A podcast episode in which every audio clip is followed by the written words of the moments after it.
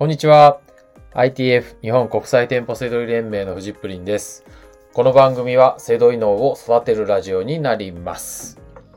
本日のテーマは、セドリブームにおけるお店の対応についてという内容です。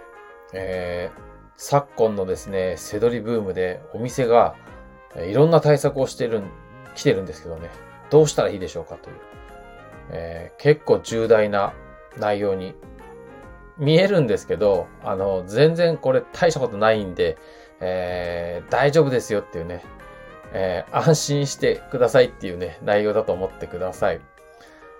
えー、これね、よく聞かれるんですよ。僕は、えー、セドリの、えー、店舗セドリをね、身につけるためのコミュニティを運営してるわけですから、皆さんね、もう最初、セドリ始めて、ね、あの、こうお店に行って仕入れをするっていう時にね、あの、店員さんはね、こっち見てるんじゃないかとか、え、こんなことして大丈夫なんでしょうか？とかね。あの、まあ、いろいろあるんですよ。はい。まあ、そこには、あのー、まあ、こう、生きてきた環境ですとか、こう、ね、こう、まあ、もっと言うとですね、お金を稼ぐ行為をしていいのかどうかとかね、そんなことも含まれてたりとかね、いろいろあるんですけど、はい、まあまあ、ちょっとそんな話をしてみたいと思います。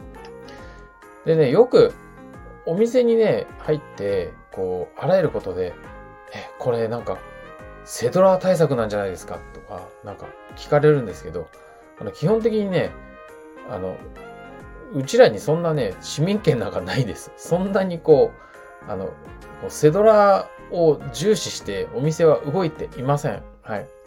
で、タイトルでこそ、セドリブームなんて言いましたけど、あの、そんなこと言ってんのはね、あの、我々だけです。あの、セドリやりたいとか、関わってやってる人ね、だけがそういう風に言ってるだけで、お店は基本的にそういうことだけで成り立ってるんじゃないんで、はい。まあ、そんな話ですよ。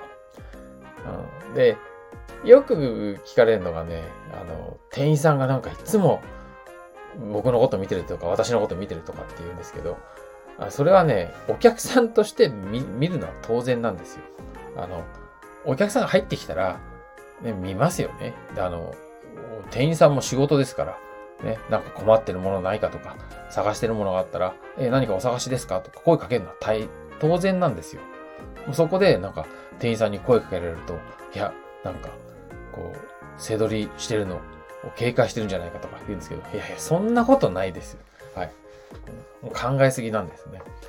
あとはね、えっ、ー、と、バーコードがよく、ね、あのー、商品のとこにね、あの値札がついてて、で、そこにもバーコードがあって、まあそこよくね、よくビームとかで、ビームのカメラでピッてやって、ね、商品の売れ行きを見るんですけど、その時にバーコードがなんか、普段は他の商品はみんなこう、あの、すぐピッてできるようになってるのに、セール品とか処分品とか検索しようと思ったらこう隠されてって、検索できないようになってたみたいな。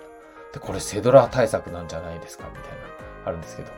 そんなわけないですよ。なんかその、あの、処分品とかを、なんかこう、ね、あの、なんか、あの、まあ、バーコード一部隠してたりとか、そのありますよ。あの、黒いマジックでね、あの、一部隠して、確かにバーコード、ね、検索しようとすると、こう、データが読み取れないようになってたりとかしますよ。あと、値札の紙をね、ペラってちょっと端っこ折って、あの、カード、ちょっとだけ隠れてたりとかね、するんですよ。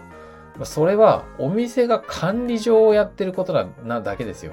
あの、例えば、ね、処分品とかっていうのは、お店は例えば、今まで、ね、3000で売ってたものを、今回処分品なんで500円で売りますとかって時に、バーコードピッてしちゃうと、今まで通り3000になっちゃったりとかする場合もあるわけですよ。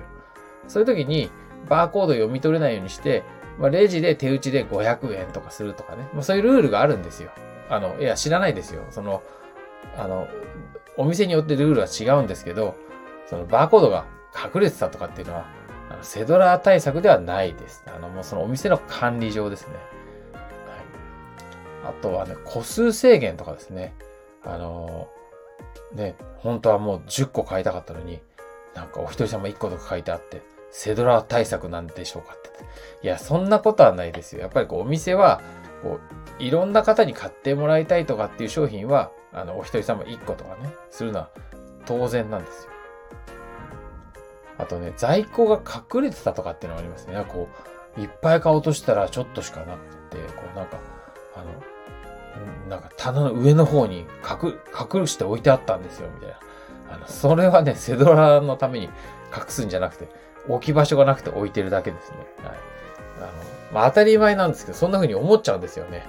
はい。あの、要するにですね、背取りやってる人は自意識過剰なんですよ。あの、特に始めたばっかりの人っていうのは、こう、自分はもう、ね、慣れない背取りをやって、ね、お店に行って、こう、ちょっと気分が舞い上がってるんで、そこで、あらゆることがね、こうセドラ対策に思えてしまうっていうことで、はい。まあ、とにかくですね、そんな市民権は我々にはありません。はい。なので気にしなくて大丈夫です。はい。ただね、その、こう意識して、こう、なんか嫌だなとかドキドキするなとかっていうのはいいです、それは。あの、なんでかっていうと、やっぱりこう、お店で仕入れるわけなんで、その時にね、マナーは大事だと思うんですよ。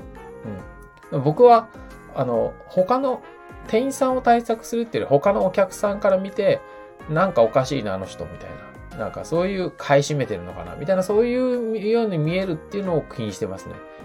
それはね、お店もすごい、お店も嫌がりますね。なんかこう、おかしな行動っていうのは。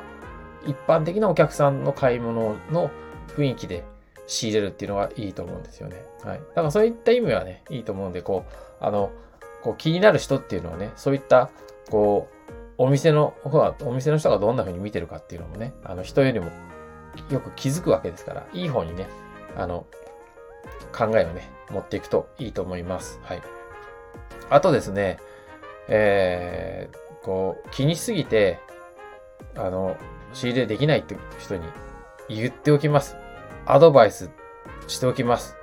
あの、背取りでお金稼いでいくんですよね。はい。だったら、あの、ある程度、そのぐらいは、あの、もう気合入れて慣れていきましょう。はい。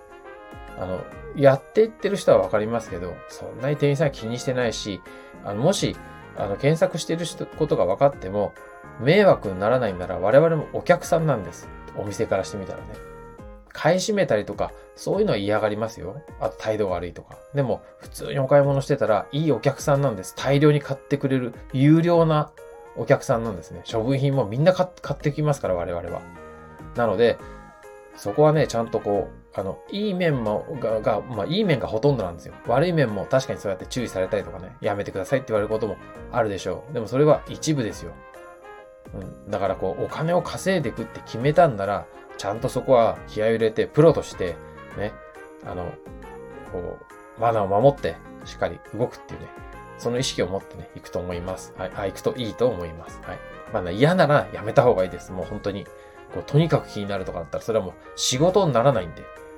プロとしてやっていくのは無理なんで、うん、そこのところはね、あのー、別にお店の人が嫌がることばっかりするわけじゃなくて、逆に喜ばれることがほの、ほとんどなので、まあそんな風に思ってもらえたらいいと思います。はい。堂々とできるぐらいのマインドも持っていきましょう。はい。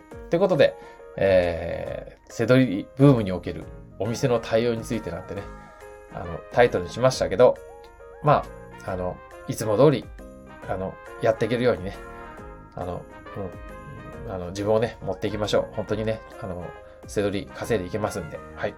ということで、本日の放送は以上になります。最後までお付き合いいただきましてありがとうございました。バイバーイ。